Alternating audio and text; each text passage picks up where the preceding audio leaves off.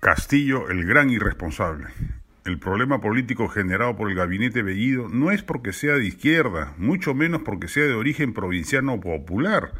La quimera narrativa victimizatoria que quiere imponer cierta izquierda al respecto es deshonesta.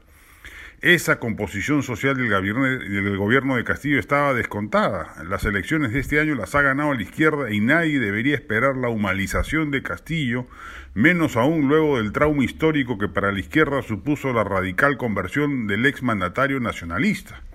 El problema político radica en la precariedad funcional de buena cantidad de ministros y la falta de idoneidad moral del Premier, por su ambigüedad frente al terrorismo, los coletazos que alberga respecto del castrismo dictatorial, su implicancia en el caso de los dinámicos del centro y su florido rosario de declaraciones homofóbicas y misóginas. Simplemente no está calificado para el cargo. Y a ello se suma su filiación fanática a la lógica política de Vladimir Cerrón.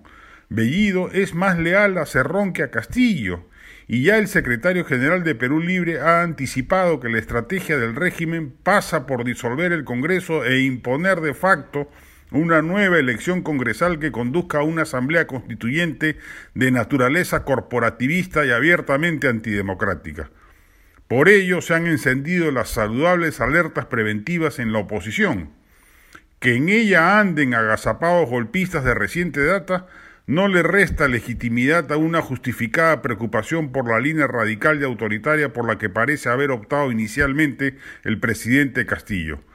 Hacemos votos porque el primer mandatario rectifique democráticamente el grosero error cometido y que reconduzca su gobierno por la senda de una izquierda democrática que no avasalle los cauces constitucionales ni los poderes del Estado, tal como lo anticipó en su mensaje de fiestas patrias ante el Congreso. Como está planteado, el gabinete Bellido es una clara provocación y sugiere un derrotero político que buscará disolver el legislativo.